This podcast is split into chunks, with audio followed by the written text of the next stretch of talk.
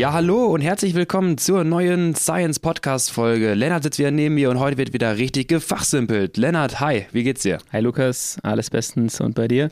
Ja, auch. Ähm, ich glaube, wir haben äh, ein paar Inhalte wieder abzuarbeiten. Ähm, heute ist der große, die, die große Profisportfolge, denn wir haben äh, mit dem ersten Thema rund um Köln noch ein bisschen was zu erzählen und dann gehen wir straight in den Giro gleich rein und auch da ist weniger passiert. Aber da kommen wir gleich zu. Ja, viel und wenig passiert. Also ich war erst ein paar Tage enttäuscht, dann war ich wieder ein bisschen äh, gehypt als Fan äh, vom Giro. Aber wie du sagst, schon sagtest, erstmal zu rund um Köln. Äh, gestern gestern mal rund um Köln. Ähm, ich glaube, ich werde nie wieder näher an der Startziellinie eines Profirennens wohnen. Und äh, ich habe nur 600 Meter dahin. Ja. Und es war natürlich als Kölner ein richtig cooles Erlebnis. Wir waren mit dem Team Leopard da. Ähm, ich hatte sozusagen Heimrennen, saß im Auto.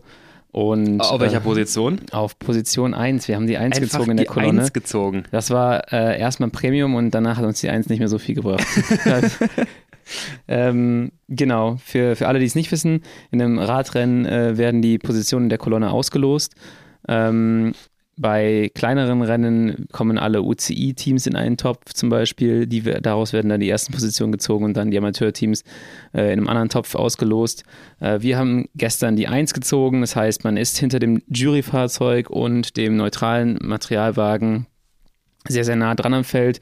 Man sieht tatsächlich was. Wenn man als sportlicher Leiter Position 20 zieht ähm, und keinen Live-Ticker hat und keinen Stream und gar nichts, dann äh, hat man eigentlich einen relativ langweiligen Nachmittag, aber so war das gestern eigentlich recht cool. Schön viereinhalb Stunden, 16 andere Fahrzeuge vor dir anschauen. Genau, ist ein bisschen wie Autokolonne fahren und äh, dann spricht jemand auf Französisch im Funk noch irgendwie und gibt immer Nummern durch, wer gerade attackiert.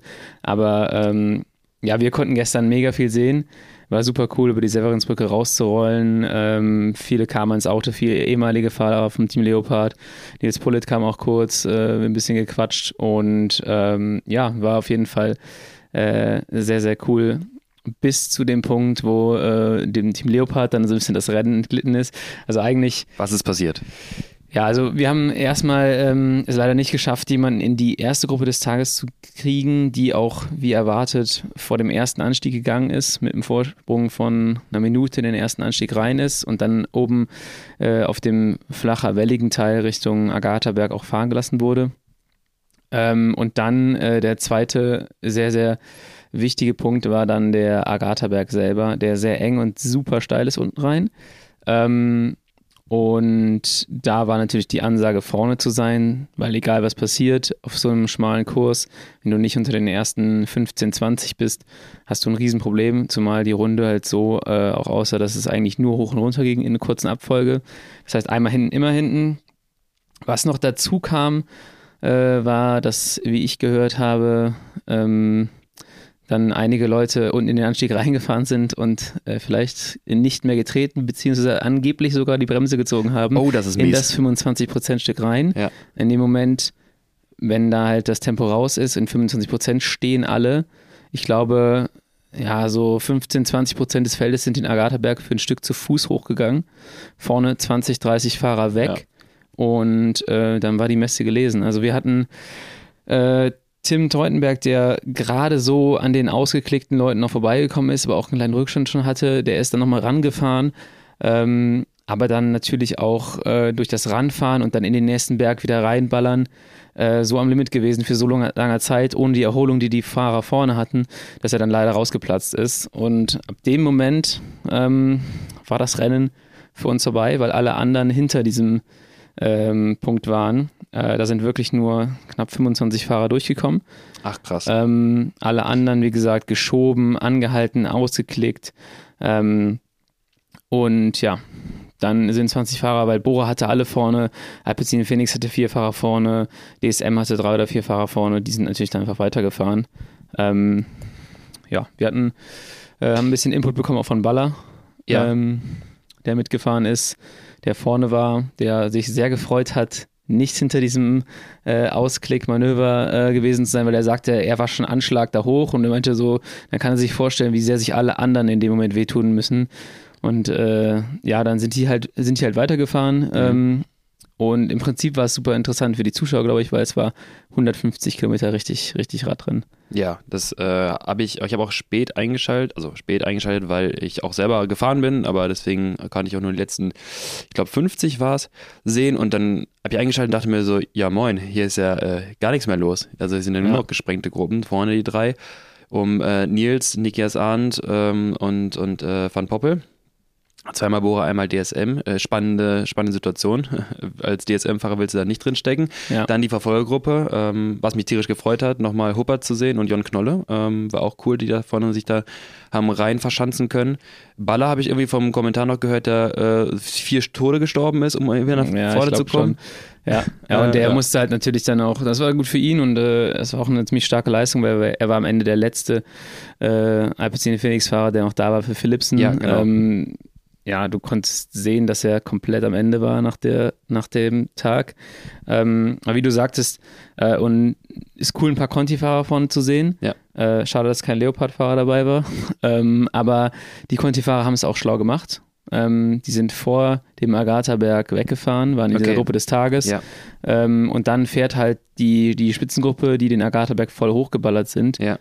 Oder die, das Feld fährt dann zur Spitzengruppe auf ja, und dann bist du, bist dabei. Du drin, genau. Dann bist du drin. Dann musst du nur noch drin, nur noch in Anführungsstrichen drin bleiben. Das ist natürlich eine super starke Leistung. Klar. Was ich nicht ganz verstanden habe, ist, dass sich einige von den Conti-Fahrern an der Führungsarbeit beteiligt haben, weil ja. in dem Moment kannst du einfach drin sitzen bleiben in der Gruppe genau. und sagen, ey, ihr habt hier Bora, DSM, Alpecin, ihr habt hier mehrere Fahrer, ihr müsst das Ding jetzt hier durchziehen. Ähm, und solange wie die fahren, hätte ich als Conti-Fahrer recht wenig gemacht. Das, ähm, ja. Das habe ich auch gedacht. Ich hatte ein paar Mal oder vielleicht war es nur einmal, ich hatte aber Huppertz vorne auch durch die Führung fahren sehen ähm, von, von Lotto Kernhaus. Und da hat mir so, okay, also entweder hat er die goldenen Beine und weiß, dass er jetzt äh, Jasper Phillips in einem Sprint schlägt und halt auch vorne noch Nikias, Ahn, Polit und von Poppel einholt, dann kannst du sowas machen, aber äh, normalerweise ist es halt auch eine super Situation, sich einfach auf dieser Gruppe da reinzusetzen, gerade wenn es dann halt, ähm, ja, nochmal diese kurzen steilen Anstiege, es war noch übrig Sand vielleicht noch und halt Benzberg, ähm, also sagen wir mal mhm. Efforts von zwei, drei Minuten und halt lange Abfahrten. Und da sind langen Abfahrten halt prädestiniert dafür, einfach hinten zu sitzen, warten, ja. äh, 0 Watt zu treten, 55 km/h zu rollen und halt zu gucken, dass man halt Stück für Stück da wieder nach vorne rollt und dann halt einen guten Sprint drauf fährt. Ja. Ähm, das stimmt schon. Okay, also Leopard war dann irgendwie ähm, ja, war, war dann abgemeldet nach ja. 45 Kilometern leider. Ähm, ich meine, so, ein, so ein Hupper, um da nochmal drauf einzugehen, der hat halt genug Erfahrung, der hat auch ein Auge, der ja. macht da auch äh, nichts, wo er dann am Ende äh, fliegen geht dann. Ähm, ich glaube, es, also mein, ich denke, es war eher so ein bisschen die, die jüngeren Conti-Fahrer, die dachten, okay, das ist die Gruppe, mhm. die unbedingt wollen, dass sie durchkommt, aber die Gruppe kommt in dem Moment auch sehr wahrscheinlich ohne die Hilfe durch und man, man kommt ein bisschen entspannter ins Finale.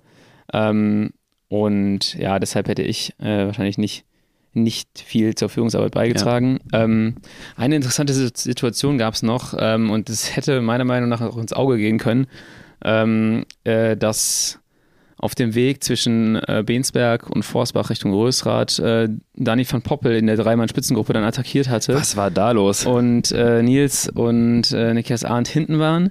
Äh, ich glaube, Nikias Arndt wusste ganz genau, dass Nils das Rennen unbedingt gewinnen ja, will. Und deswegen bleibt er sitzen. Er bleibt sitzen und wartet, dass Nils dann hinspringt. Äh, Nils ganz springt kurz, auch hin. Ich würde mal ganz kurz erklären. Also für alle, die jetzt nicht gerade so in dem äh, Game drin sind. Danny van Poppel und Nils Prolit, beide von Bora Hans Grohe. Genau, das muss man dazu sagen. Genau, ja. Teamkollegen. Nikias Arndt von Team DSM Konkurrent, deutschsprachiger äh, Trainingskollege und Konkurrent in dem Fall natürlich.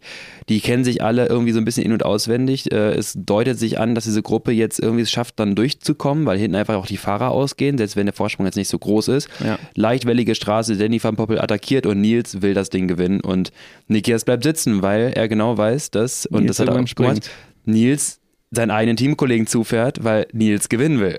das war eine spannende ja. Situation. Und dann ähm, ist das Ganze tatsächlich nochmal zusammengelaufen auch. Die drei sind dann auch weitergefahren. Aber man muss halt einfach sagen, dass Nils so eine krasse Maschine ist, ja. der kann sich das erlauben und der wird da wahrscheinlich auch gedacht haben, gut, ich habe auch noch ein bisschen was übrig, um dann äh, nochmal zu gehen. Ähm, ich sag mal so, wenn es ins Auge geht, gibt es wahrscheinlich Ärger bei Bora und so hat es aber gut funktioniert und, und Nils hat endlich sein Heimrennen gewonnen äh, wo ich mich auch sehr freue, dass ja. er das gepackt hat als Kölner. Der König, ähm, der König der Stadt gestern geworden. Genau. Ähm, und also ja, äh, schön, dass es geklappt hat. Wahrscheinlich äh, ein kleines Spiel mit dem Feuer, aber wenn du so stark bist wie Nils, hast du dann nochmal einen zweiten Schuss und der hat dann gesessen, weil ich glaube, Nikias Arndt am Ende auch sehr, sehr eingezählt war. Das hat man dann auf den letzten drei Kilometern gesehen, als Danny van Poppel den, glaube ich, zwei oder dreimal gedroppt hat. Ja. Äh, und dann, Aber ich, was sogar gewartet da, hat. genau, zweimal. das wollte ich auch nochmal drauf eingehen. Das, das Schöne ist, dass wir heute darüber sprechen können, weil ich saß da gestern äh, und dachte mir, wa- was geht gerade Ja. äh, im, im Auto ab? Was hat der jetzt gerade auf dem Ohr wieder bekommen? Ja. Also Nils fährt vorne raus, die haben, der hat dann acht Sekunden, also sieht schon ein bisschen aus mit dem Gas, den er, was er vorne fährt, dass das Ding halt schon safe ist. Danny hat auch gute Beine, hat aber keinen Bock Dritter zu werden oder es auf einen Sprint ankommen zu lassen mit Nikias und springt los und lässt ihn dann irgendwie richtig stehen, muss man einfach sagen. Nikias keine Chance, fährt dann weg und Nikias ballert auch hinterher und auf einmal dreht sich Danny dreimal um Wird langsamer. und wird langsamer und wartet und guckt sich um und wartet, bis er am Hinterrad ist und wartet und dann sind die auf einmal wieder zusammen. ja, und das passiert noch einmal. Und sogar noch einmal. Ja, das dritte Mal war er dann, da war er dann Genau. fort. Und ich glaube, es gab halt wie, äh, ähm, wie, wie, ähm, ja, schon wieder vergessen, im äh, Kommentar, ähm, Marcel Wüst, Entschuldigung. Ja. Ähm, wie Marcel Wüst in einem Kommentar sagte, ähm, der wird jetzt wahrscheinlich eine Ansage bekommen haben und er hat das immer noch selber nicht mehr verstanden, dass er halt quasi jetzt nicht attackieren soll und dann macht das nochmal und dann wieder die Ansage bekommen, nicht attackieren, sonst fährt er wieder ran und irgendwann war es wohl der Abstand groß genug und dann durfte er endlich. Ja, ja. Da hat sich Nikas auch gedacht, so, ey, fahr doch jetzt einfach. ich glaube auch. Ich meine, der hat einfach, die wollten auf Nummer sicher gehen, dass Genau. da nicht irgendwie äh, Arndt nochmal äh, an Van Poppel ranfahren kann und sich dann nochmal motiviert fühlt und das nochmal Ja. nach vorne zuspringt. Aber irgendwann war über die Severinsbrücke safe. Das, Ja. Jetzt ist Snickers Arndt leider geplatzt. Aber mega cooles Rennen, Richtig. geiles Wetter. Ähm, Auto 1 für 40 Kilometer, dann äh, Walk of Shame äh, als einziges Team wahrscheinlich keine in der ersten Gruppe gehabt haben und wir sind dann äh, hinter der zweiten Gruppe her rumgecruised. Ich denke, die Fahrer haben da auch wieder einiges, also das vergisst du so schnell nicht, glaube ich. Es ist Ja. hoffentlich ein, ein sehr lehrreicher Moment in, im Leben eines jungen Conti-Fahrers, ähm, dass es gewisse Abschnitte gibt, wo man vorne sein muss und ansonsten ist die Messe gelesen. Ja, auf jeden Fall. Ähm, so, so, ja, am Ende, du weißt, man weiß Bescheid, so du kannst, brauchst den Athleten natürlich jetzt nicht sagen, äh, Leute, das war scheiße von euch, ähm, weil die wissen es ja selber, wenn Ja. sie nachher im Rennen nichts mehr mit zu tun haben. Aber so schnell, und das ist ja das Schöne auch am Radsport für alle diejenigen, die noch nie jetzt so richtig im Radrennenbereich drin waren, das ist halt Radrennen, ähm, ist halt, es ist dann in dem Moment komplett egal, ob du gut bist oder nicht. Ja. Bist du nicht in der richtigen Position, kannst du noch so gut sein, du wirst dann nicht mehr ranfahren können. Genauso gut kannst du aber mit viel Taktik und schlauer Fahrweise, sagen wir mal, nicht so hohe Leistungspotenziale gut kaschieren, indem Ja. du einfach schlau fährst. Und das ist einfach, ähm, ja, bei manchen ist es halt gut geglückt. Und wenn ich mir so hier reinschaue, ich habe mal gerade parallel Jon Knolles Datei aufgemacht, ähm, 4 Stunden 50, 277 Watt Average, aber 336 Normalized mit einer knapp 395er Schwelle. Und Mhm. ich kann halt sehen, wie häufig der jetzt hier, wir hatten ja über das Anaerobic Capacity, über das W-Prime-Modell gesprochen, wie häufig der quasi oberhalb seiner Schwelle geht. Und ich habe ja schon einige Profirennen mir angeschaut immer. Und dann Mhm. ist mal sehr kontrollierte Efforts, und, ähm, ne, mal ein bisschen drüber, mal ein bisschen drunter. Aber ich glaube, so häufig in diesem dunkelroten Bereich von äh, Laktat, ich kann nicht mehr, habe ich selten einen Powerfall gesehen. Ja. Also starke Leistung, guter Fahrer, der muss da sich aber auch richtig strecken, dass er auch mit dabei bleibt. Ja, genau. Also die, die Phase am Anfang, die du siehst, wo er richtig tief geht, ähm, das ist die äh, Phase, wo die Gruppe geht, Genau. in der er auch drin ist. Äh, die, die Spitzengruppe, die dann über den Agatha-Berg ähm, in der, in der Passage da eingeholt wird und dann ist er dabei. Ähm, ist, glaube ich, auch mal irgendwann abgefallen, hat sich nochmal rangekämpft.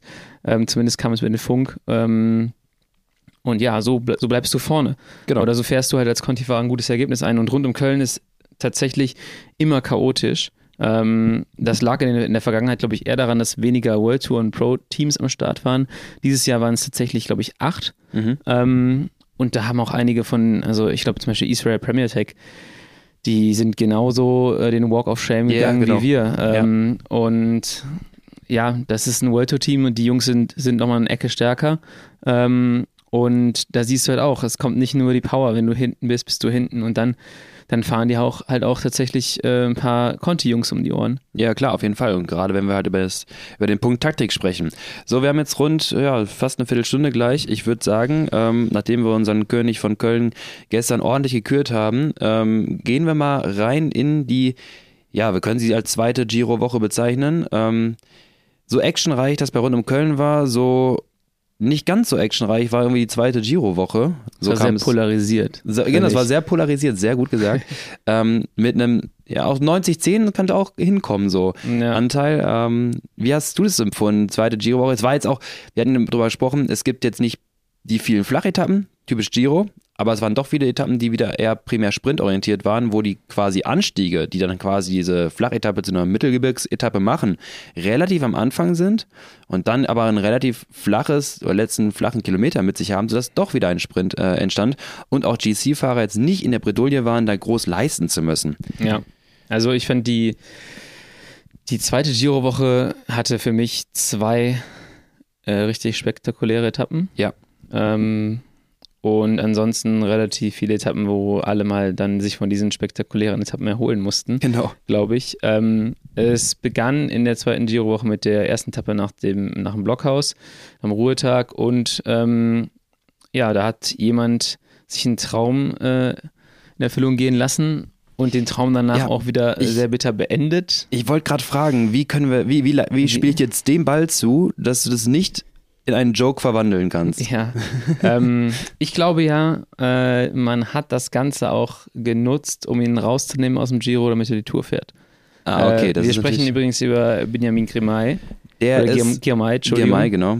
Der es schafft, als erster Schwarzafrikaner eine Etappe bei einer Grand Tour zu gewinnen. Also wirklich, und wie? Also Boah, das war ein krasser ein, Sprint. Was? Ein Sprint und Van der Poel, also du siehst halt, wie der drauftritt und irgendwann, und ich fand so, ich fand's grandios, wie Van der Poel merkt, okay, er schafft es nicht, setzt sich hin, Macht Daumen gibt ihm den Daumen und du hast einfach gesehen, das war absoluter, völliger Respekt ben, Binyam Girmay gegenüber, äh, was er für eine starke Performance da gefahren ist und ich weiß nicht, Binyam fährt einen Sprint, der sieht nicht aus, als würde er Vollgas geben, aber ist unglaublich schnell und Van das ist halt kommt nicht vorbei. 350 Meter, glaube ich, fast gefahren. Irre. Ähm, und das nachdem, äh, gut, man muss auch sagen, Van der Poel ist für mich ein Fahrer, der schießt sich äh, selber auf mal ins Knie mit seiner Fahrweise auf den letzten 10 Kilometern, Ja. weil die Etappe war hinten raus ein bisschen hügelig. Ähm, das war, das, das triggert den, glaube ich, immer, weil das sieht für, Profil so aus, okay, hier kann man richtig Spaß haben, wenn Ja. man Van der Poel heißt. Das heißt, man attackiert irgendwie 100 Mal über jede Welle rüber, du dünnst das Feld immer weiter aus und ich glaube, wenn ich Van der Poel wäre, würde ich auch ab und an so fahren, nur manchmal würde ich mich auch einfach hinsetzen und sagen, ja, okay, im Sprint habe ich ja auch gute Chancen. Ähm, und er fährt halt, glaube ich, auf den letzten 10 Kilometern vier oder fünf Etappen, äh, Attacken. Ja. Und ähm, ja, das macht halt äh, Girmay nicht. Der hat ein paar Teamkollegen dabei. Der schließt zwar auch mal eine Lücke selber, aber der lässt sich da auch mal wieder schön hinfahren. Und ich glaube, äh, Van der Poel, wenn er das nicht gemacht hätte, hätte er eine, eher eine Chance gehabt. Äh, aber ja, ich meine, der Sprint von Girmay war einfach, einfach auch krass. War fantastisch, äh, ja. Der hatte auch den Sieg verdient. Was er nicht verdient hat, ist, dass danach, äh, Die Aktion danach. ja, Steht auf dem Podium, ihr müsst euch vorstellen, relativ junger Fahrer, endlich hat er seine große Etappe und geht Richtung Podium. Jetzt wird die zelebrierende Musik gespielt. Du stehst dann da endlich und hast deinen Etappensieg, feierst und dann, wie man es halt auch so macht, dann muss halt die Shampoosflasche geöffnet werden und dann in dem Moment knallt schon der Korken hoch und dir voll ins Auge. Aber das war auch, das, Das, aber hast das Video gesehen, ne? Ja, ja, der, der Korken ballert halt auch richtig da raus Aber und Vollgas, so richtig ja. weg. Ähm, und äh, ja, er hat ein Glück auch abends schon wieder lachen können. Äh, Okay. Hat man Bilder gesehen aus dem Teamhotel beim Essen. Aber sie haben ihn rausgenommen aus dem Giro und ist die Etappe nicht mehr gestartet, die nächste. Ähm, wie gesagt, ich glaube, man hat sich gedacht, wir haben die Etappe gewonnen. Äh, wir haben, es hat sicherlich auch sau weh getan und man muss, Mhm. man muss ihn auch wahrscheinlich irgendwie rausnehmen. Aber denken sich jetzt auch so, ja, dann kann man so einen Fahrer auch mal bei der Tour fahren lassen, auch wenn sie sagen, dass es sehr, sehr unwahrscheinlich ist. Ähm, Wir warten einfach ab. genau. Genau, dann äh, ging es weiter, das war jetzt Etappe 10, ne? Ging es weiter auf Etappe 11. Alberto Dainese gewinnt im Sprint. Ähm, Auch da, krasser Sprint. Ähm, ich weiß nicht, ob du es noch im Kopf hast. Der kommt von richtig weit hinten und der hat am Ende so eine krasse Endgeschwindigkeit entwickelt. Also der kommt auf den letzten, weiß ich nicht, 100 Metern von, von Posi 6 oder 7. Der war so krass schnell. Äh, also der hatte die Etappe auch auf jeden Verdient- Fall der verdient hatte Bock. gewonnen. Der hatte Bock, der hatte, glaube ich, einfach einen richtig schönen äh, Windschatten gefunden. mhm. Ähm, man müsste jetzt wahrscheinlich, um das nochmal ein bisschen genauer zu analysieren, schauen, hatten die einen Gegenwind? Kannst du in so einem, in so einer, in so einem Gegenwindvakuum, in so einer Bubble richtig schön Speed aufbauen und Genau, dann vorbeischießen, weil alle anderen gerade schon im, im, im Wind richtig sterben. Äh, aber der, Das wollte ich auch gerade sagen. Also aus der Leistung möglichst viel Geschwindigkeit machen. Wir Genau. haben äh, äh, zu, ja, die, die, die Leute, Zuschauer, Zuhörer werden es demnächst auch nochmal mitbekommen. Wir haben letztens eine Podcast-Folge aufgenommen über Sprinttraining. Auch da haben wir das ein bisschen näher äh, spezifiziert und auch das ist ein super Beispiel jetzt gerade, ähm, wie so ein Sprint, die Dynamik einfach gefahren werden kann, wenn zum Beispiel Wind draufsteht, wann der Sprint begonnen ja. wird, welche Geschwindigkeit bei so einem Sprint gerade schon aktuell ähm, da ist. Und dann kannst du, wie du schon sagst, aus so einem Vakuum dann halt deine Geschwindigkeit richtig potenzieren und dann halt im Idealfall so vorbeischießen, dass du dann halt natürlich mit so einer Übergeschwindigkeit vorbeikommst, dass halt auch keiner mehr groß eine Chance hat. Ja, und da finde ich immer, ist es so, das ist so 50-50. Wenn die Lücke aufgeht, dann gewinnst du das Ding. Ja. Und, aber in vielen Fällen geht die Lücke auch nicht auf. Das heißt, die sprinten alle vorne. Das, äh, du hast keine Lücke, es ist relativ, wird relativ breit genau. gefahren, weil es so ein langsames Sterben ist. Und denkst dir so, boah, ich könnte jetzt hier nochmal 5 km schneller fahren. Ja. Aber du kannst ja nicht durch das, Leute durchfahren. Genau, das, das, ist ja kein Swift. Ähm, genau. Finde ich immer so fantastisch, wenn äh, man dann die Helikopterperspektive danach sieht und teilweise gibt es ja auch Sprint-Finishes. Da siehst du halt, also wenn jeder Platz gehabt hätte, dann wird ein ganz anderer Fahrer gewinnen. Weil wenn du siehst, er kommt von hinten und ja. es gibt keine, es tut sich keine Lücke auf. Damals hat Kevin sich ja mal gegen Sagan versucht und ist dann irgendwie in der Bande hängen geblieben. Aber solche Momente, ne, das. Oder Arno Deli jetzt Leute, ja. letztens bei den äh, vier Tagen von Dinnkirchen wo er meinte, da ist eine Lücke und da war absolut, meiner Meinung nach, absolut gar keine Lücke. Und Lennart ist Sprinter, der weiß, äh, was eine Lücke ist. Genau, aber der krasseste Sprint, finde ich, aus der Helikopterperspektive ist immer noch der von Dan McLay, als er bei, damals in dem Jahr noch bei Fortuneo Oscaro oder so gefahren mhm. ist, wo du ich meine, das kann man jetzt wahrscheinlich bei YouTube finden. Ähm, einfach mal Dan McLay und dann vermutlich Crazy Sprint eingeben. ähm, ist ein richtig krasser Sprint, wo man sieht, wie er sich einfach so durchmogelt durch die Leute, wo überall so kleine Lücken entstehen. Mhm. Und du siehst einfach, dass er viel Geschwindigkeit aufbauen kann, ohne viel Effort, weil alle anderen im Wind sprinten. Und das ist einfach, ähm, ja. Auch eine Art von Sprintfähigkeit. Es ist ein richtiger Tetris-Sprint gewesen. Also wer den nicht kennt, sollte den auf jeden Fall mal äh, suchen. Lass uns mal den Begriff Tetris-Sprint auch weiterhin einführen. Vielleicht, vielleicht posten wir mal einen, einen Link auf, auf Instagram, ja. wenn ich das gleich raussuche. Perfekt. Ähm, ja, aber das war ähm, der nächste Sprint. Am nächsten Tag, die Etappe muss ich zugeben, habe ich nur das Finale gesehen. Ähm, vielleicht musst du mir ein bisschen helfen. Es ist eine Etappe gewesen, die mittel, mittelschwer, also mhm. wahrscheinlich auch sehr schwer für die Fahrer, aber auf den ersten Blick mittelschwer wird, ist. Genau. Ähm, mit drei Anstiegen drin. Äh, eine Gruppe ist weggefahren, relativ früh mit, und das war auch eine interessante mhm. Taktik, mit Vanderpool, aber auch mit ja. seinem Teamkollegen ähm, Oldani. Oldani. und Riesebeek. Äh, hast du die Etappe ganz gesehen oder das ich, Finale? Genau, ich kann es auch nicht, auch nicht äh, relaten. Ich habe auch nicht ganz gesehen. Ich habe auch eher tendenziell mir das Finale angeschaut. Ähm, kann jetzt maximal noch zum letzten, zum letzten Kilometer und dem äh, Versuch von, von wie, wie sprechen wir aus? Lim, Limreise? Lämmerreise. Läm, Lämmerreise. Äh, darauf eingehen, ähm, wie man nochmal seine Karten vielleicht nutzen kann oder nicht. Ja. Adam Blythe ist nachher auch nochmal ein bisschen darauf eingegangen. Kann jetzt also eher auch nur zum Finale äh, besprechen. Ähm, aber nichtsdestotrotz kommen dann nachher äh, drei Fahrer äh, Richtung Zielgerade. Ähm, Lehmreise weiß halt wohl, dass er jetzt nicht den besten Sprint gegen die beiden anderen hat. Ja. Versucht dann irgendwie mit einer Attacke, die, naja, irgendwie, du, der ist losgefahren, du konntest halt sehen, ja, der, der legt jetzt die Karten hin und war klar, dass er es nicht mehr schafft. Ja, und in dem Moment, als dann, ähm, ich glaube, äh, Oldani schließt auch die Lücke. Ich hätte an der Stelle halt auch gesagt, so, yo, ich merke, die fahren jetzt gerade ran. Ich nehme jetzt raus. Genau.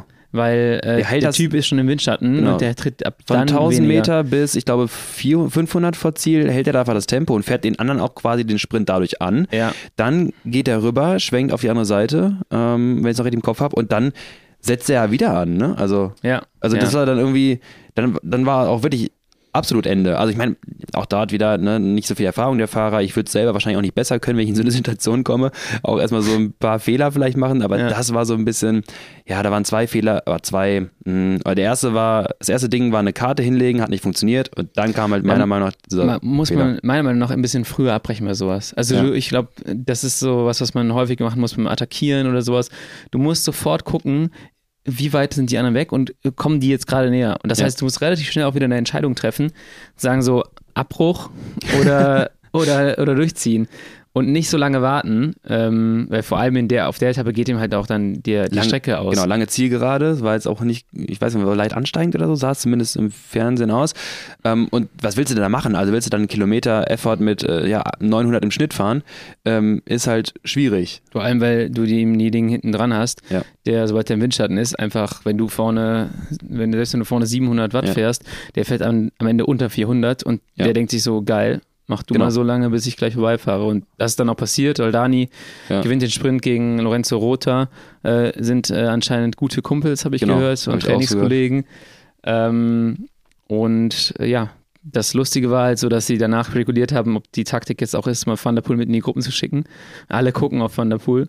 Und äh, am Ende fährt er aber eigentlich für einen Teamkollegen. Ja, ja, das ist gar nicht so verkehrt. Also auch mal die Karte so rumspielen, weil wenn du halt jemanden so prägnanten Fahrer hast wie Van der Poel, Ja. genauso ist immer wie, wie jedes Jahr das, äh, das Weltmeistertrikot, gibt es ja den, den Weltmeisterfluch, weil es einfach so prägnant ist, dass du dieses Trikot trägst. Genauso, sobald es Malia Rosa den Hintern hebt, attackieren sowieso alle, Ja. ähm, weil es so, so prägnante Namen und Fahrer sind. Und wenn das natürlich auch genau umgekehrt spielst, gar nicht so verkehrt. So, Ja. Van der Poel würdest du immer assoziieren, dass das Ding jetzt für ihn gefahren wird und er halt wieder in den nächsten Etappen Sieg holt. So war es dann Oldani.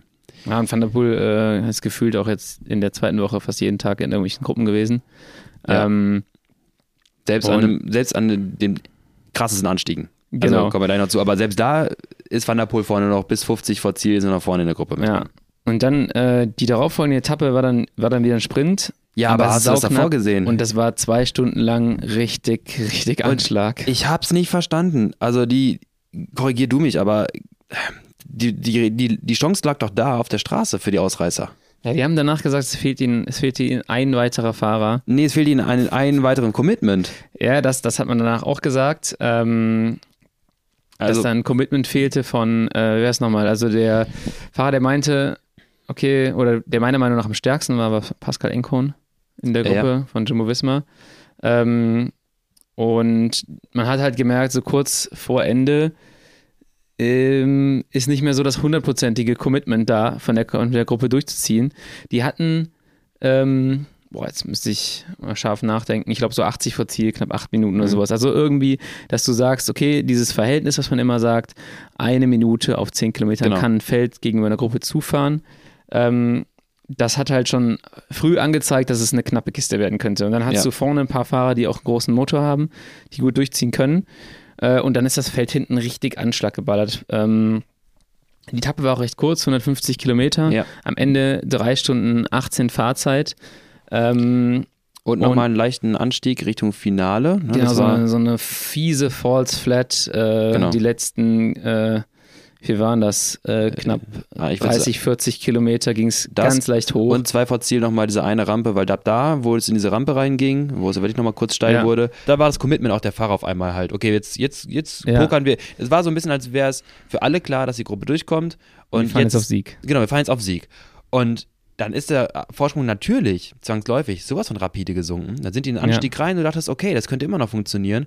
Und dann haben die sich wirklich an drei Führungen so lange angeguckt, dass es klar war, selbst an dem Moment, wo du in der Helikopterperspektive und auch wo sie sich umdrehen konnten und die Fahrer hinten im breiten, die, die, die äh, Raubtiermasse hinten breit aufgestellt mit Vollgas Richtung Ausreißergruppe sprintet. Äh, selbst da haben sie umgedreht und dann immer noch gesagt, ja gut, ich fahre jetzt hier nicht, nee, du kannst hier fahren, ist mir ja auch egal. Ja. Und warten quasi, bis das Hauptfeld, bis, das, bis der Sprint äh, lanciert wird, loslegt. Ähm, was ich noch ganz witzig fand, war, ähm, wer war es, glaube ich? Äh, muss ich gerade kurz gucken, der Anfahrer von Gaviria. Ähm, Äh, Recese. Recese, genau. Recese fährt los in der Hoffnung, Gaviria ist am Hinterrad, sprintet voller Attacke los, zieht nach links raus, von Helikopterperspektive, guckt nach rechts, der bleibt einfach sitzen, der bleibt nämlich hinter Arno Demars Hinterrad. Ja. Und Recese sagt, ja gut, dann nicht und hört dann einfach komplett auf zu sprinten, zieht wieder rein und damit einfach komplett bei Cavendish ins Vorderrad bald, Ja. der dann so einen Bogen fahren musste. Ja, und dann gewinnt Arno Demar vor Phil Bauhaus. Der absolut der schnellste war. Ja, und schon wieder, ne? Und danach auch ein Interview gegeben hat, wo du seine, die, die Frustration einfach Ja. da gemerkt hast. Und schon wieder reden wir von Sprint, Performance und halt Leistung. Und die Geschwindigkeit, die lag bei ihm. Die war auf jeden Fall da. Und Er hat halt, er sagte im Interview danach, er hat keinen Zug. Ähm, und er hat selten einen Zug bei äh, Bahrain, Mhm. ähm, was total bitter ist für ihn, weil ich glaube, wenn du den hinter einen ordentlichen Zug klemmst, äh, dann gewinnt dir der auch ein paar Grand Tour-Etappen, weil für mich ist es immer einer, der, der, der wird schon richtig schnell immer in so Sprints. Ja, genau. Äh, es ist ein ja, und dadurch, dass der äh, keinen Zug hat, wirkt er aber oft unkonstant, auch in seinen Ergebnissen. Du denkst, so, okay, ähm, manchen Etappen kommt gar nicht viel, in Mhm. manchen Ta- Etappen kommt halt richtig viel, aber wenn du halt alleine da agierst und dann, äh, Guckst dir halt, genau, guckst dir die Helikopterperspektive an. dann Wo bist du fährt er manchmal halt einfach äh, eingeklemmt. Genau. Frankfurt Und- hatten wir auch schon gesprochen, war das gleiche dann. Ja. Genau, und äh, ja, der war ziemlich frustriert im Ziel und sagte, ja, ich habe keinen Zug. alles scheiße. ähm, und ich kann ihn auch verstehen, weil er war da, er kam da auch wieder mit richtig Speed an, aber Demar hat halt den perfekten Zug. Ähm, die fahren ihm das Ding richtig gut an. Ja. Und der gewinnt dann halt irgendwie schon seine dritte oder vierte Etappe. Äh, Sprinttrikot ist auch schon eigentlich äh, sicher, wenn er nicht aussteigt. Und das ist tatsächlich wieder, wie wir in dem Preview eigentlich gesagt haben, wenn es der Demar von 2020 ist, dann schießt er ein paar Dinger ab. Und der ist der Demar von 2020. Es ist der Demar von 2020. Zum Leidtragen aller anderen Sprinter. Genau. Und das war so die erste richtig, richtig harte Etappe in der zweiten Woche, Mhm. ähm, wo du denkst, okay, vielleicht lass uns am nächsten Tag ein bisschen ruhiger angehen. Ähm, und das war auch wieder so eine Etappe, die, die für mich nach Chaos schreit. Äh, Ja. Und mit 3167 Höhenmetern äh, auf viele kleine Anstiege ähm, auf einer äh, Local Lab. Also es war eine Runde von Mhm. ähm, ja, ich glaube, knapp 30 Kilometern in der, äh, in dem, in der Ecke ähm, mit zwei Anstiegen. Da hat Bora sich einfach mal gedacht, also erstmal hat sich Van der Poel gedacht, ich attackiere, Das ist mein Tag. ich attackiere irgendwie schon so nach fünf Kilometern oder sowas, äh, war Van der Poel das erste Mal solo unterwegs. Es war ähm, auch wieder eine relativ kurze Etappe kilometermäßig mit äh, 147, aber dadurch, dass so viele Höhenmeter dabei waren, ähm, ging die auch fast vier Stunden. Aber Bora, und da muss ich jetzt auch nochmal ein großes Kompliment aussprechen, entgegen der ähm, meiner vorherigen Ja, Aussage. unser Pre-Giro-Show. ähm, fahren die ein richtig geiles Rennen Mhm. und Hab äh, ich haben das da richtig auseinandergenommen über diese Hügel und alle überrascht, äh, vor allem den sehr erfahrenen Valverde und haben da aus dieser Etappe mal eine, so eine richtige GC-Etappe gemacht. Ähm, ich finde, das ist so eine Tendenz, die du in den letzten Jahren viel häufiger siehst, dass das GC oft auf solchen Etappen gemacht wird Genau. wo du das Team nutzen kannst. Ähm, und das ist halt einfach, ja, die sind dann da, hatten erstmal, war eine Gruppe vorneweg mit, äh, mit Ben Svioff drin, der Mhm, ja. auch mit durchgeführt ist in der Gruppe, bis der dann gehört hat, dass hinten die Action losgeht, hat sich dann aus der Gruppe auch zurückfallen lassen, hat hinten nochmal seinen Teil gemacht. Ähm, und Bora hat da relativ schnell ähm, so eine Gruppe von, ja, das waren dann noch 15, 20 Ist Leute. dezimiert, ja, Ja. genau. Teilweise, teilweise sehen wir späteren Sieger Simon Yates irgendwie am Ende der Gruppe, was schon irgendwie suggeriert, dass er da äh, ein bisschen Probleme bekommt. Und die nehmen das Ding da vorne richtig Volley. Ähm, was ich sehr spannend fand, es gab ja auf diesem, auf dem Rundkurs einmal einen, einen Anstieg, der war sausteil. Ja. Ähm, ich weiß nicht, Inferno irgendwas war oben. Inferno ist schon mal ein guter Name. Inferno ist super bei sowas. diesem Anstieg. Da weiß auf jeden Fall, was abgeht. Hing oben so ein Banner über, äh, über, die, über die Straße. Und dort siehst du ja zwangsläufig, dass die Fahrer natürlich die meisten jetzt irgendwie im Stehen fahren müssen. Der Gang geht auch dann teilweise ein bisschen aus, wenn du mit, ähm, ja, wenn es richtig steil wird und dann noch mit Medium-Tempo fahren möchtest. Das heißt, ähm, Kadenz ist da jetzt nicht mehr, Trittfrequenz ist da nicht mehr so hoch aufrecht zu Ja. halten. Sprich, wir müssen die Leistung mehr über Kraft, also Drehmoment erzeugen. Und das habe ich mir mal auch genau angeschaut, weil Buchmann, auch da wieder danke dir, ähm, Ja. der Emo lädt weiter fleißig seine Daten hoch. Ähm, auch da nochmal Appell an Rick Zabel. Er wollte ja nochmal, äh, haben wir zumindest letztes Mal gesagt, dass er das Du wollte. hast gesagt, dass er das will. Er will es anscheinend nicht, die Daten hochzuladen, aber wir gucken bei Buchmann mal rein und da habe ich mal jetzt mir verglichen, als jetzt dieser steile Anstieg war, ähm, circa 360 Watt, die er da hochgefahren ist, bei seinen 62 Kilo, echt stark in dem Moment. Ähm, und du siehst halt wirklich, das finde ich sehr spannend, da können wir in Zukunft mal auch lange drüber philosophieren, Drehmoment, wenn es steil wird, weil 360 Watt auf einmal mit einem ungefähr circa 50 Newtonmeter Drehmoment gefahren werden muss Ja. und dann später ein Drehmoment von, drei, äh, von 30 Newtonmeter reicht, um die gleiche Leistung von 360 Watt, wo es nicht so steil ist, aufrechtzuerhalten. Und das ist auch so eine Art, wir reden von unterschiedlichen Sprint-Performances und Sprintverhalten, aber genauso gibt es Ja. auch andere äh, unterschiedliche ähm, Berg-Performances beziehungsweise Berg- oder Anstiegskapazitäten, wer wie gut ist. Und Fahrer kriegen teilweise auch dann Probleme, wenn es so steil wird, auch wenn sie Watt pro Kilo vielleicht alle gleich aufgestellt wären. Ja. Sobald sie halt diese Kadenz dann vielleicht nicht aufrecht halten können, die Sitzposition entsprechend noch verändern, Muskeln beanspruchen, die vielleicht nicht so vorher so stark waren, wie Ja. Rectus femoris, Hamstrings, whatever, ähm, dass sie dann auf einmal bei äh, gleichen Watt pro Kilo, was sie sonst in der, beim 7% Anstieg imstande wären zu halten, dann auf einmal flöten gehen. Super spannendes Thema, finde ich, für, wenn man sich Remco anguckt. Genau. Ähm, der bei den steileren Anstiegen öfter mal Probleme zu haben scheint. Ähm, auch passend zu der Thematik, die wir im Giro Preview hatten, dass ähm, Bergfahren auf so einfach mal gleichgesetzt wird. Bergfahren auf 2000 Meter Höhe, Bergfahren, dritter Berg am, an dem Tag, Ja. äh, unterschiedliche Steigungen, weil das ist einfach physiologisch noch was ganz anderes. Und wenn man nur so oberflächlich drauf blickt, dann äh, kann man dann hat man jemanden, der vielleicht bei einem 6% Anstieg ähm, eine super hohe Watt pro Kilozahl fahren kann. Aber dann kommt er irgendwie im Giro, auf, auf, trifft er auf so einen Steilanstieg und auf einmal ist die Performance nicht ganz da, Ja. weil es halt, wenn man tiefer blickt, nochmal Unterschiede gibt zwischen, also man kann es nicht aufs Power, auf den Power-Output äh, nur runterbrechen, sondern wie, er entst- wie der auch entsteht. Und Genau, genau. Und eine 6 Watt pro Kilo ist vielleicht in einem kleinen 15-Mann-Feld an einem 7% Anstieg nochmal was anderes, weil die Geschwindigkeit auf einmal Ja. dort höher ist, Windschatten wieder mehr reinzählt. Dann hast du so einen Joao Almeida, der fährt am liebsten gerne dreimal mit äh, kurz vor Tot und dann wieder äh, siebenmal erholen. abgehängt. Genau, siebenmal abgehängt, dann wieder rein. Da habe ich noch einen kurzen Punkt. Wir haben letztes Mal schon drüber gesprochen, über dieses, ähm, Mhm. dieses sich rantasten an den Punkt, wo man sozusagen Steady State Ja. erreicht. Und was mir dann später gekommen ist, man hat früher tatsächlich in der, in der Übertragung bei der Tour de France so 2000 bis 2006 immer gesagt, Ja. so, ja, der muss seinen, der muss seinen Rhythmus finden. Und Ja, das ist ja eigentlich stimmt. nichts anderes, Genau. als den Rhythmus finden, was man damals ja relativ oberflächlich beschrieben hat, was man Ja. aber jetzt heute vielleicht wissenschaftlich mit dem Finden eines Steady States ähm, äh, bei einer bestimmten Leistung äh, beschreiben kann. Genau. Ja, du hast absolut recht. Also auch, ähm, was war das denn noch? Ähm, Ole müsste, musste immer seinen Rhythmus Der finden. muss- genau, der muss der war Rhythmus einmal finden. abgehängt und dann hat er seinen Rhythmus gefunden. Aber auch solche Sachen erst, du musst, ne, du musst in den Tritt kommen, so, so ähnlich, und ähm, hinten raus kriegst du Standgas bei so einer Grand Tour oder sowas. Und auch Ja. da, es ist, nicht, na, es ist eine allgemeine, abstraktive Beschreibung von deine Laktatbildungsrate sinkt. Ja, ja. so könnte man auch so sagen. Aber das ist jetzt vielleicht nicht für jeden direkt greifbar. Und dann sagt man halt, du kriegst hinten raus Standgas und nach so einer Grand Tour hast du halt Standgas.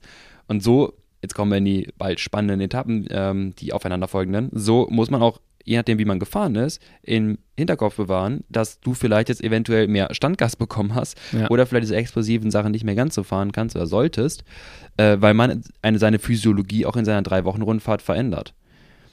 Genau. Ähm, Simon jetzt gewinnt die Etappe. Können wir Ja. nochmal dazu hinten raus ergänzen. Ähm, hab ihn eigentlich abgeschrieben unterwegs, aber irgendwie eiert Ja. er sich da nochmal weg. Ich finde es bei vielen Fahrern ab, jetzt so, also bei, bei Almeida, den schreibst du ja auch ständig ab. Ja. Er kommt auch wieder. Der ist auch abgefallen, relativ früh, fährt auch wieder Ja. die Lücke zu. Einfach so zwei, drei Minuten später fährt er auf einmal so 25 Sekunden Lücke wieder zu zu dem Feld. Dann denkst du so, hm, okay, wo kommt der her? Ja. Ähm, und du hast das Ganze auch mal, das finde ich mal ein bisschen äh, stranger noch, bei Chris Froome gesehen, bei der Vuelta 2015 in Ja, der Kante, genau. sowas 15, 16, wo der ständig unten in den Anstieg als einer der allerersten gedroppt wurde und dann da wieder auf einmal auftaucht aus dem Nichts. Ja. Ähm, aber ja, also viele Fahrer, die, die tasten sich anscheinend so ein bisschen ran. Genau, ich glaube, genau das, da würde ich auch direkt eingre- einhaken wollen, dass ich unterbreche, Entschuldigung.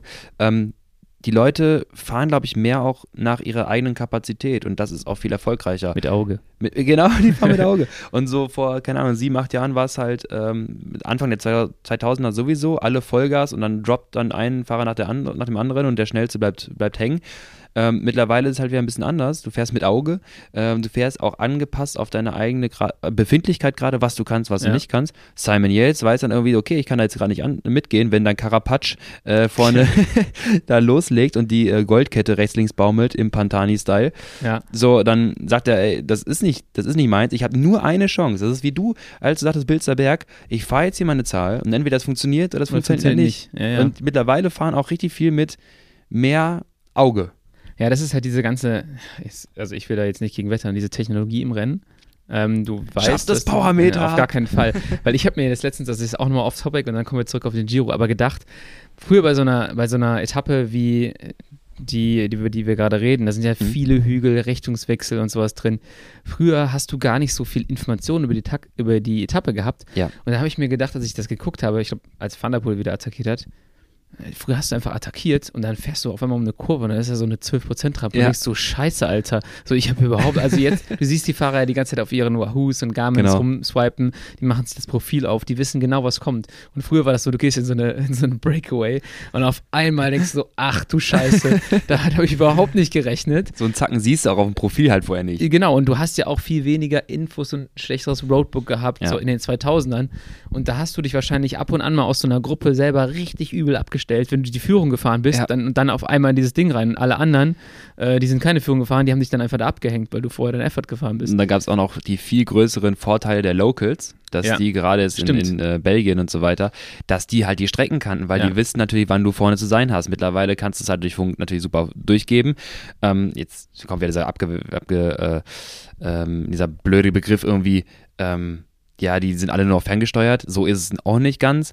Ähm, aber klar, die kriegen die Information natürlich mit, was gleich passiert. Und das macht ein ganz anderes Radrennen Funk aus. hattest du damals auch schon. Ich finde halt, das Interessante, was du jetzt siehst, ist, wie gehen einige Fahrer mit den zur Verfügung stehenden Informationen um? Also hast du einen analytischen Fahrer, der sagt, ich, ich habe hier Input von einem Powermeter, ich habe hier Input von einem, von einem Profil auf dem, auf dem Wahoo, ich habe hier dieses und jenes Input oder ich weiß, wie, ja. viel, äh, wie viel Carbs ich aufgenommen habe und sowas.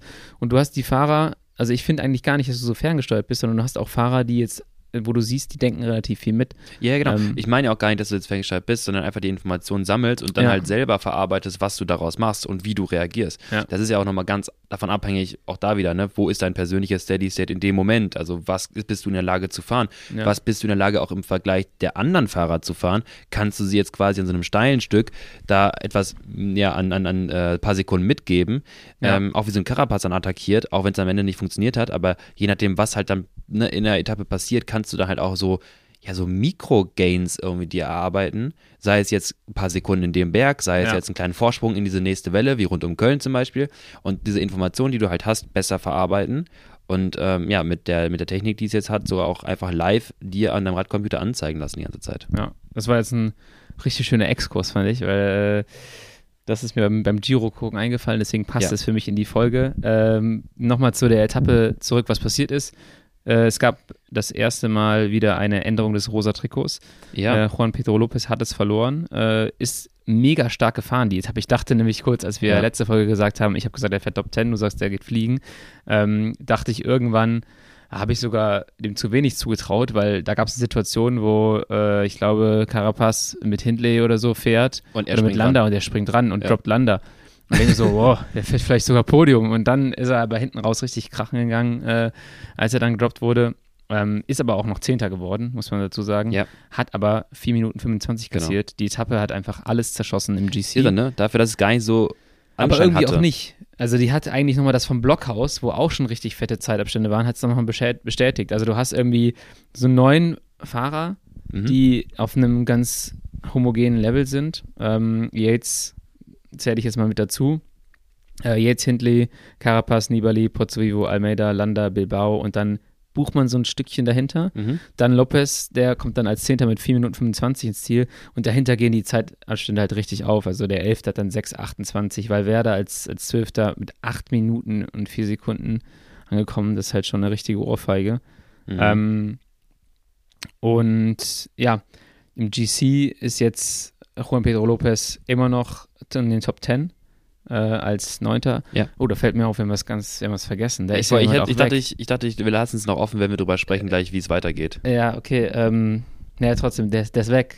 Bardet. Ja, Romain Bardet. Er hat äh, die Franzosenkrankheit. In der zweiten und dritten Woche. Die beiden, glaube ich, relativ gleich alten Pinot und Bardet, mhm. die Hoffnungen gibt es das erste Mal seit äh, Bernard Hinault wieder einen französischen Toursieger. Nee, was nicht. Nee. Pignon äh, hat nochmal gewonnen dazwischen. Aber das erste Mal seit äh, Ewigkeiten einen französischen Toursieger.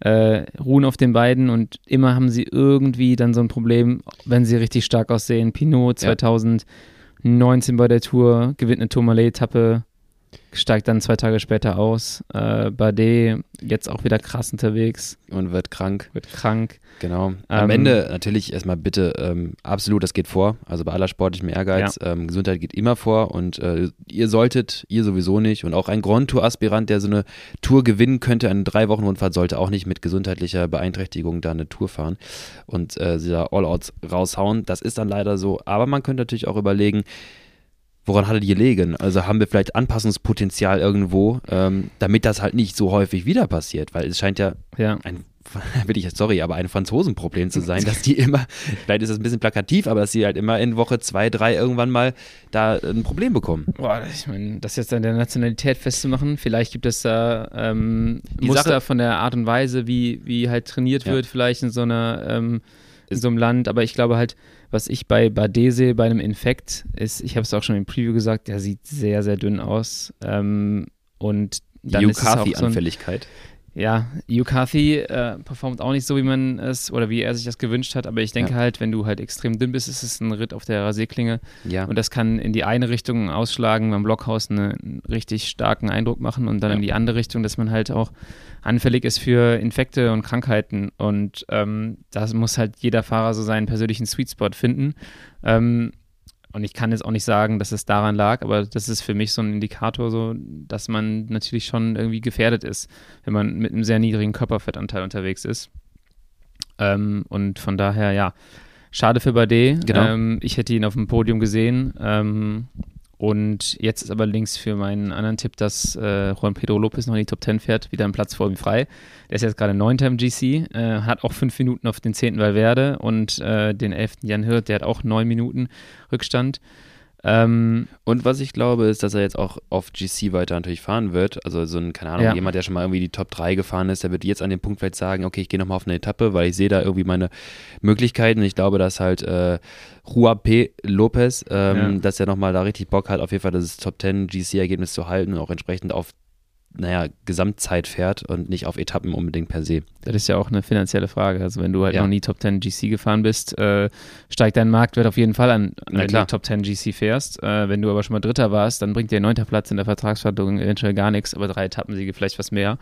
Ähm, noch eine interessante Szene äh, aus der Etappe ist, äh, er kriegt einen Verpflegungsbeutel, hängt sich den um äh, im rosa Trikot und zwei Sekunden später reißt er sich den wieder über den Helm und schleudert das Ding volle Möhre auf die Straße. Die Flaschen fliegen überall hin. Er entschuldigt sich danach direkt und ich dachte mir so, ist er jetzt sauer, dass er die falschen Flaschen bekommen hat? Oder der Typ ist für mich, äh, ist das so ein emotionaler Typ, weil er hat ja auch die Flasche Mhm. geworfen in der Blockhaus-Etappe Ja, auf den armen Kuhn Baumann. ähm, oder nee, Sam Omen war es. Ja. Äh, dann dachte ich, boah, der Typ ist ein kleiner Choleriker, aber er hat anscheinend eine, eine Wespe ins Trikot bekommen und er wusste Ah. dann im Moment gar nicht, was er machen soll, hat der sich erstmal das, äh, den, ist erstmal Oh, den Verpflegungsbeutel losgeworden Ja. und hat dann, aber ich dachte mir nur so, warum hat er das jetzt gemacht? so, der hätte nämlich auch, der schleudert den vor den anderen auf die, auf die Straße, da hätten auch Leute drüber fliegen können. Ja. Ähm, Auch ja, da da- er da- auch wieder schnell reagiert, wenig gedacht. Also ich meine, bei Wespe Ja. kann ich mir vorstellen, dass er da ein bisschen panisch reagiert. auf jeden Fall. Ähm, ich weiß noch, Kurz so kribbelt. ich weiß noch in, in, Zeiten damals, als ich äh, KT noch gefahren bin und viele dieser Holland-Rennen, das ist off-topic, aber egal, äh, viele dieser äh, Holland-Rennen gemacht habe und, und, und Belgien, äh, Windkantensituation regelmäßig der Fall. Ja. Kurz eben gerade einen Beutel angenommen, umgehangen und dann auf einmal, weil gerne auch dann diese Verpflegungsstation, Station, Verpflegungsphase halt einfach genutzt, um halt schnell zu fahren, das Feld zu selektieren. Das heißt, du nimmst diesen Beutel mit einer 50, hängst dir den um und rauf auf die Windkante, du fährst 54 und hast einfach einen Fallschirm hinter dir Da denkst du, weg damit, weg, weg. und hast dann zwei Flaschen, die dir immer nach vorne drehen, so Richtung, Ja. Richtung Brust und du willst einfach nur klein machen, dann schmeißt das Ding wieder auf den Rücken und dann rollt das wieder nach vorne und Ja. du hast einfach die ganze Zeit mit einer 54 und 480 Watt auf dem, auf dem Pedal, äh, auf der letzten Rille der Straße fliegt der so ein Beutel hinter dir her und du denkst, also, man kann es ja auch noch schwerer machen. Ja. Und dann habe ich echt teilweise Momente gehabt, da wollte ich unbedingt eine Flasche oder einen Riegel haben. Ich habe den Beutel einfach wieder weggepfeffert, den nächsten Ja. Zuschauer da entgegen, weil du trägst das in dem Moment nicht mit, weil das ist dir alles egal, bringt dir den Riegel nichts, wenn du jetzt abreißt. Ja, auf jeden Fall. Das ist halt, äh, Diese Dramen, wenn du da einfach so, wenn du dich verpflegen willst, einfach nur. genau, glücklicherweise, der, der hat wahrscheinlich danach einfach äh, vom Auto irgendwas bekommen. Ja. Ähm, ja, auf jeden Fall, die Etappe war ziemlich krass. Ich habe sie versucht von Anfang bis Ende zu gucken, weil ich auf Twitter direkt gesehen hatte, nach fünf Kilometern war Thunderpool Solo, dachte ich so, aha, das sieht interessant Mhm, Here aus. we go. Und es wurde auch nicht mehr langweiliger. Äh, Ich musste eigentlich los ins Teamhotel äh, und dachte mir so, ich kann aber nicht weg hier jetzt. Ich habe mir noch was zu tun. Ähm, ja, das war die spannendere bergige Etappe. Genau. Gefolgt von der sehr, sehr enttäuschenden. Also Genau. ich fand sie sehr enttäuschend. Ich habe mir gestern nach dem Rennen äh, mit Baller zusammen noch das, das Rennen angeguckt und irgendwann haben wir angefangen, immer weiter zu spulen, weil wir dachten so, okay, Wo, wann kommt's? wann kommt hier irgendwas? Und dann am Ende ähm, gewinnt eine Ausreißergruppe oder aus einer Ja. Ausreißergruppe heraus gewinnt äh, Giulio Ciccone, der auf der Zielgeraden äh, seine Brille Wegfährt. zerlegt. Ja. Das, weiß nicht, ob du es gesehen hast, der reißt sich die aus dem, oder holt sich die aus, der, Ja. aus dem Helm raus, da fliegt schon der erste Bügel ab. Äh, ich weiß nicht, was die für Brillen fahren, aber die Qualität scheint nicht so geil Hat er die zu jetzt sein. in die Zuschauer geworfen oder war er die jetzt Nee, der hat erstmal hat er sich der rausgeholt, Ja. dann fliegt der erste Bügel ab, dann Ja. sieht man so in der, äh, auf der Zielgeraden, wie er auf die, auf die Straße fällt. Gleichzeitig verliert Noch- irgendein. Zuschauer, Genau, ich auch wirft gedacht. auch noch seine, seine Brille dass so. Brillen werfen? Und ich dachte, äh, wollen sie ihm vielleicht mitteilen, hey, du machst doch immer diesen Move, wirf jetzt endlich deine Brille weg. Und dann wirft er am Ende auf den letzten Metern noch seine, die halbe Brille auch noch weg, weil er das halt irgendwie Äh, das ist so sein Ding, wenn er eine Giro-Etappe gewinnt. Na klar. Ich weiß nicht, warum man seine Brille wegwirft. Ich hätte auch eine Emotion, also selbst wenn ich gesponsert bekomme, habe ich eine bisschen emotionale Bindung da Ja. drin. Ich meine, Kwiatkowski gab es ein großes Drama, als er die weggeworfen hat. Also der war auch in einem anderen Modus, der war im, im, im Wespen-Modus, glaube Ja. ich. Ähm, als er die, die verloren hat, gab es auch ein großes Drama. Hier Oakley am nächsten Tag direkt die neue und er so danke und sorry an die alte Oakley. Und er schmeißt aber sein Ding die ganze Zeit weg. Ja, und, aber habe ich heute auch einen lustigen Tweet gesehen ähm, von jemandem, der ans Team Track Segafredo geschrieben hat, wie viele Brillen hat der Kerl eigentlich dabei? Habe ich geschrieben, 20 Stück haben wir mitgenommen, falls er alle Etappen gewinnt. Auch coole Antwort. Ja. Ähm, war die Ja. langweiligere Etappe. Ähm, Ciccone aus der Ausreißergruppe heraus äh, vor Buitrago und äh, Pedrero. Carthy sah erst stark aus, ist dann äh, aber auch wieder krachen gegangen, kommt Genau. mit 3 Minuten 9 an. Und äh, hinten, als die dann im Ziel waren, die sind mit, äh, kam das Feld mit knapp 8 Minuten ins Ziel. Dann dachte ich so, okay, jetzt gucken wir noch die letzten 8 Minuten, weil da Mhm. passiert vielleicht was aus dem Feld heraus. Gar nichts. Da ist ja nichts passiert. Da ist ja nichts passiert. Ich habe mal äh, schon bei Buch mal wieder reingeschaut. Ähm, jetzt habe ich mal gerade die Gesamtzusammenfassung der Stats. Ähm, fünf, knapp fünf Stunden, 270 im Schnitt. Da, das war auch sehr bergig. Äh, Entschuldigung, ah, sorry, 270 normalized. Ja. Äh, 231 im Schnitt bei einer bergigen Etappe mit 260er TSS. Davor war es über 300. Ähm, und Intensity Factor von 0,75, also 75% Schwelle. Das ist auch Ja. da wieder knapp über Fat Max, wenn überhaupt. Und äh, stolzen äh, 314 Watt im Schnitt, glaube ich, am letzten Anstieg ähm, für eine halbe Stunde. Das ist zügig, aber das ist Ja. nicht, also Also die sind halt mehr Sweet Spot gefahren. Also alles kontrolliert, das meine ich ja mit Sweet Spot. Das sind Ja. natürlich, die haben dann nachher ihre, ne, davor hatten sie 5 Watt pro Kilo, da war es 4, Komma irgendwas hoch über eine lange Distanz. Ja, cool. Und oben raus wird es auch ein bisschen schneller mal, also muss auch dabei sein. Aber ähm, maximal kontrolliert. Also eher Sweet Spot und knapp drunter als alles Gefährliche, was überhaupt sein könnte. Ja, da war, glaube ich, jetzt so ein stillschweigendes äh, Übereinkommen, dass man Ja. nach den zwei richtig harten Etappen jetzt nicht nochmal sich gegenseitig da komplett auseinandernehmen möchte. Genau. Ähm, ja, heute Ruhetag, deswegen auch die Folge. Recap der zweiten Woche, Ausblick auf die dritte Woche.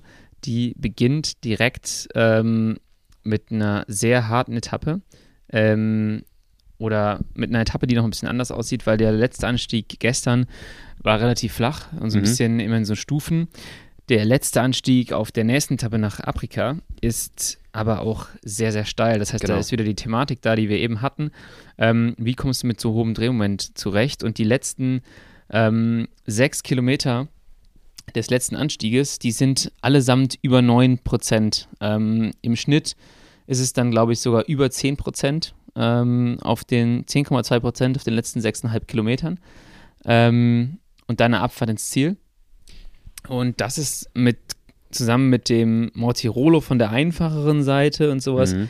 eine Etappe, die halt ähm, schon sehr, sehr schwer ist, aber auch nochmal eine andere, ähm, ja, so ein leicht anderes Profil hat, An äh, Anforderungsprofil hat. Ja. Ähm, und insgesamt geht es in der, in der letzten Woche halt einfach super schwer zu. Also ich glaube, Ja. du hast einen Nur einzigen Etappe 18. Tag, ähm, einen einzigen Tag, genau, Etappe 18.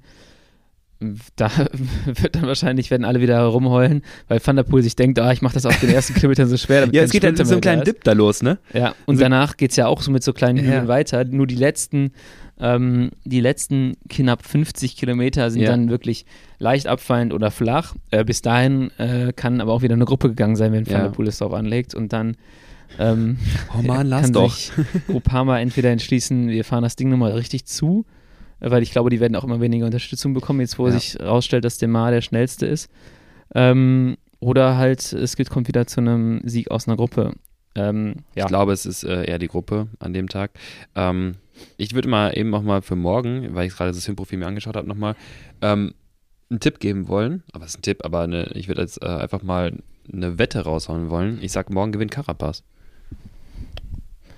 Ja, War's das jetzt so einfach? Das ist jetzt aber auch äh, ein Sicherheitstipp. Was heißt Ähm, Sicherheitstipp? Der, wenn der attackiert, macht er direkt die Lücke und morgen ist er natürlich auch mit diesem Steinanstieg für ihn einfach prädestiniert. Er reißt, also ich sag's dir, ich sag das jetzt und morgen passiert wieder was ganz anderes. Ja. Aber der fährt morgen los, Weil morgen eine Gruppe durchkommt. ja, irgendwie sowas. Aber ich glaube, ich glaube sogar eher nicht. Ich glaube, morgen gewinnt der Carapaz. Okay. Ähm, ja, ich glaube, ich meine, Carapaz sieht aus wie der stärkste Fahrer aktuell. Ja. Ähm, ich bin gespannt, ob Bahrain was probiert mit Bilbao, äh, Pools äh, Landa. Ich habe ja schon am Anfang Ja. gesagt, dass diese äh, Truppe für mich so aussieht wie so eine richtige Chaos-Truppe. Also Chaos-Truppe im Sinne von, man Ja. hat so viele starke Fahrer, dass man da auch richtig Chaos kreieren kann, Genau. so wie Bora das gemacht hat. Ähm, und ja, weiß gar nicht, wen ich da jetzt als, als Sieger tippe. Obwohl, wenn ich sehe, es geht am Ende bergab ins Ziel, wäre auch wenn der wieder erstarkte Vincenzo Nibali, Nibali, ein mhm. Kandidat. Ähm, aber ich glaube, wenn Carapaz halt da richtig Anschlag hochzimmert, dann kriegt der Berg hoch seine Probleme. Aber Ja. ich meine, ich finde es immer lustig, ich war nie Nibali-Fan. Äh, habe mich immer mega aufgeregt, genau. äh, wenn der was sich. gewonnen hat. Und jetzt shiftet sich das, dass ich mir denke, so, ah cool, dass der nochmal schnell fährt. Man ist auch immer, ganz ehrlich, wie bei Werde, man ist auch, glaube ich, immer für die Alten, oder? Man ist immer, man ist immer gegen die Dominanten. Genau, gegen die Dominanten, ja. So, da in der Phase war es halt so, Nibali gewinnt 2014 äh, die Tour Ja, total dominant mit neun Minuten vom zweiten oder sowas. Und dann bist du halt irgendwann so an dem Punkt, wo du sagst, ah komm, ey, gar keinen Bock mehr. genau wie Froome. Ich meine, ich, ich werde jetzt immer noch nicht Froome-Fan, da, das muss man dazu sagen, weil Nibali hat noch so ein bisschen mehr Stil und Klasse, so als ist ein geilerer Rennfahrer. Aber du bist halt irgendwann dann doch wieder für die Leute, die. klar. Also wenn jetzt Froome auf einmal wieder einen guten Tag hätte und eine Chance hätte, irgendeine Etappe, irgendein Rennen zu gewinnen, ich glaube in dem Moment, weil der, keine Ahnung, so Da bluten, mir immer so noch, da bluten mir immer noch die Augen, wenn ich seinen Pass hier sehe. Also dann äh, freue ich mich immer noch nicht, glaube ich. Okay, bevor wir das noch weiter ausführen. Ich, ich würde sagen, ich, ich wäre dann Team Froome in dem Moment. Ja. Naja, ähm, genau, dann, ja, das ist natürlich je nachdem, wie das GC da steht bis dahin, ob die Etappen jetzt weiter auf Krawall gefahren werden oder wie es dann halt weiter kontrolliert werden kann. Wir haben es gestern gesehen, ähm, es war dann irgendwie auch ein Agreement da, aber auch Team Ineos äh, Grenadier, Grenadiers, äh, Grenadiers. Gre- Grenadier ähm, fährt echt kontrolliert von vorne, hat ein gutes Team um sich herum, die das Ja. Ganze abschirmen können. Ich kann mir wirklich vorstellen, ja, die sahen auch jetzt nicht so unfrisch aus. Ich kann mir wirklich vorstellen, dass wenn er das Ding jetzt, ähm, ja, GC jetzt auch weiter verteidigen kann, dass die einfach richtig Team Ineos oder Team Sky taktikmäßig das Ding von vorne kontrollieren Ja. und nach Hause fahren. Ja, Chaos kreieren müssen die nicht mehr. Nee, Ähm, genau. Und TT liegt auch eher so ein bisschen mit auf seiner Seite. Ähm, da ist jetzt auch wenig äh, Zeit, die er vorher schon gut machen muss. Zumal das TT nochmal inkludierten Berg hat äh, oder einen kleinen Anstieg hat. Ähm, mit 4 Kilometer 5 Prozent sehe ich gerade gar nicht so klar. Ja, aber wenn Mhm. eigentlich ähm, ein Joe Almeida im TT ist deutlich Ja, stärker. auf jeden also Fall. er hat 30 Sekunden. Äh, den muss er irgendwann, wenn er da einen seiner ab 100, 800 Abplatzer hat, dann muss er den auch mal richtig abstellen. Ne? Ja. Ähm, Hindley kann ich schwer einschätzen, Hindley was ist das. TT angeht. Ja, Ähm, war, war nicht, also war gegen letztes Jahr, äh, letztes Jahr war 2019, wo er den Giro, ja, ja, Zweiter- nee, 220 war es. 2020, genau, Da da war, verliert er es im letzten da Zeitfahren. verliert das im letzten Zeitfahren, aber weil Theo, Theo auch so Guter- unglaublich stark, Theo, Theo, Theo. Ja. Theo so unglaublich stark gefahren ist.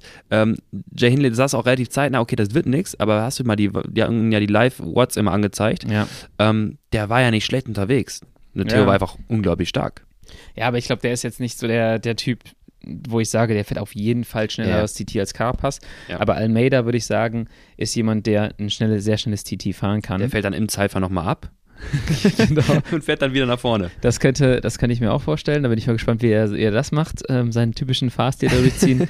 Aber ansonsten, ähm, ja, äh, ist es jetzt, da vorne sind die relativ homogen, was das Zeitfahren angeht. Ähm, Landa bei Bahrain, die sind echt gut geworden im Zeitfahren irgendwann mal. Ich glaube auch, das war so ein Teil der Partnerschaft mit McLaren zusammen. äh, ja, weil, Ja. weil du hast halt eine Firma wie McLaren, die Die- Input geben kann genau. aus der Formel 1, aus der, äh, also vor allem was Aerodynamik angeht. Genau. Ähm, und da haben die alle mal einen richtigen Sprung nach vorne gemacht in dem Jahr, ähm, was das Zeitfahren angeht. Ähm, und ansonsten, ja, super schwere Etappen. Die äh, vorletzte Etappe, glaube ich, äh, oder die letzte Bergetappe ist dann die, die richtig ins Hochgebirge geht. Ja. Äh, Und wo, so, Fedaya. genau, wo man halt schauen muss, wer kommt mit der Höhe klar. Genau. Das wird auch nochmal so eine kleine äh, andere Variable und da bin ich einfach gespannt, wie das da am Ende ausgeht. Genau. Ich glaube auch wirklich, also Vorentscheidung gibt es ab morgen. Und dann gibt es, ähm, ich muss, je nachdem, wie die Vorentscheidung aussieht, wer dann nochmal versucht, dann glaube ich einfach ist die Etappe 20 somit natürlich der, der, ähm, ja, der, ja, der das Ergebnis schon fast fixiert. Ja. Es sei denn, es gibt halt komplette Änderungen des Gesamtklassements und es wird dann im Zeitfahren nochmal spannend. Ähm, aber da bin ich echt gespannt und ich denke halt für alle, die jetzt noch nicht ganz sicher sind, was die nächsten Tage machen wollen, morgen Etappe einschalten, ähm, dann die 20. Etappe einschalten, natürlich äh, am, am, am letzten Tag die, das Zeitfahren sich anschauen, Ja. zu gucken, wer nachher das rosa Trikot entweder nach Hause fährt oder sich da überstreifen kann. Wer fährt denn das rosa Trikot nach Hause? Ah, jetzt die Frage. Ähm, darf ich noch bei Carapaz bleiben oder sagst du nö? Klar, klar, du kannst auf jeden Fall bei Carapaz Dann bleiben. gehst du auf Jair Almeida, ne?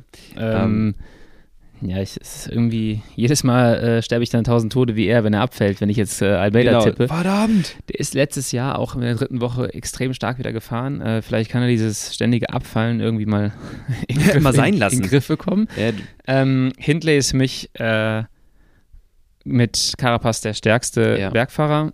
Almeida hat ein gutes Zeitfahren. Wenn der nicht, an, nicht jetzt weiter so fährt wie die letzten Tage mhm. oder halt doch so weiterfährt und immer wieder vorne ankommt, ähm, glaube ich, dass Almeida es packen kann. Ja. Aber der Sicherheitstipp wäre auf jeden Fall Carapaz und am Ende gewinnt wahrscheinlich Jay Hindley, weil wir, Weil wir, weil wir keine Ahnung haben. Genau.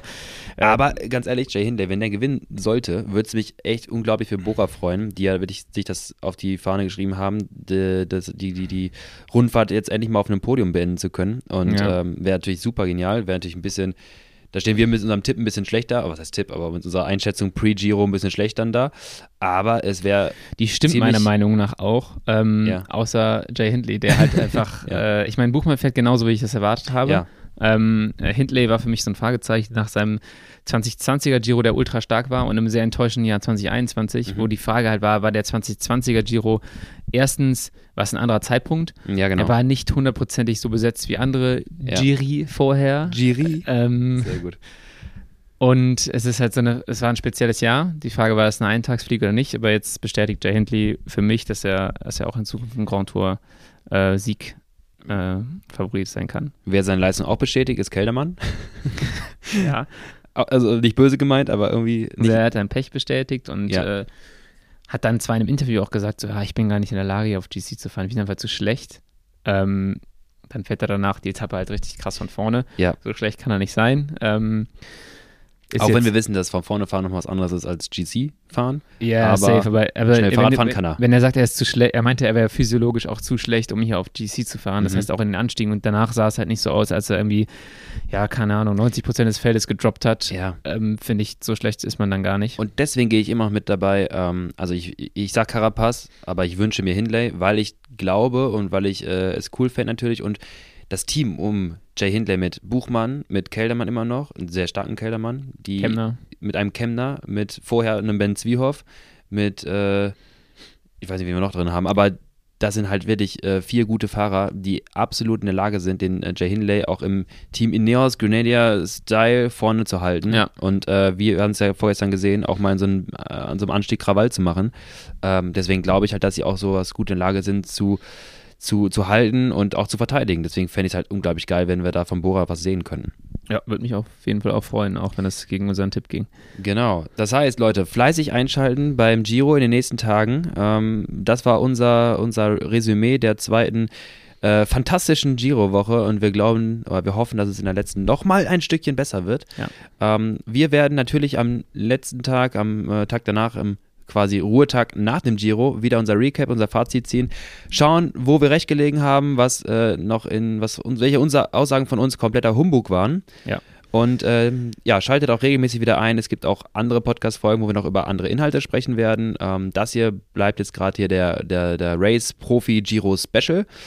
Und es hat mich gefreut, Lennart, mit dir darüber zu quatschen. Endlich konnte man den ganzen Senf aus meinem Kopf rauslassen. Yep. Freut mich auch immer. Und äh, genau, wir sehen uns und hören uns in einer der nächsten Folgen. Hast du noch was zu erzählen? Gute Abschlussworte. Vielen Dank äh, und bis zum nächsten Mal. Ciao, ciao.